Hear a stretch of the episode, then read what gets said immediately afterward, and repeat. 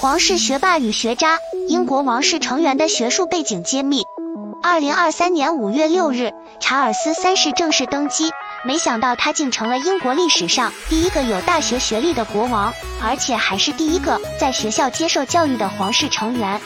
英国皇室的学历水平到底如何呢？谁是世界名校的优秀学生？谁的成绩单不太让人满意呢？女王的家教，伊顿公学副校长。过去，英国皇室成员通常都是在家里接受私人教育，家中请来的教师都是顶尖的。比如，已故的女王伊丽莎白二世年轻时就曾受到伊顿公学副校长亨利·马顿的指导。查尔斯三世的学位之谜，学士还是硕士？从女王的长子查尔斯开始，英国皇室成员才开始接受学校教育。查尔斯在剑桥大学攻读人类学、考古学和历史，虽然成绩不算突出，但他仍是英国王室中学术背景最好的成员。威廉王子和圣安德鲁斯大学，威廉王子在圣安德鲁斯大学攻读地理学，并获得了二等一荣誉学士学位。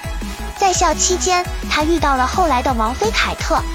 虽然有人认为圣安德鲁斯大学因为英国王室的加持而声名远扬，但实际上这所学校本身实力非常强大。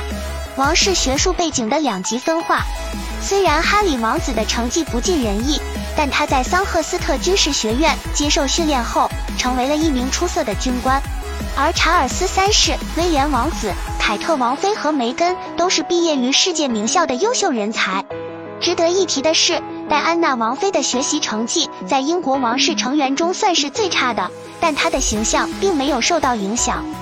二零二二年，智颖以整体百分之一百达成率的卓越成绩完成了年度目标。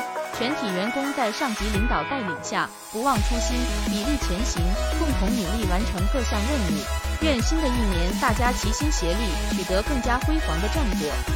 今年的业绩回顾中，用户规模实现大幅增长，月活用户数实现全新突破，研发效率大幅提升，从零到一上线多款新应用，满足用户的创作需求。今年最为瞩目的属数字人项目团队，获得行业标杆荣誉，团队价值超铺时，合作业务数量稳步增长。感谢您的观看。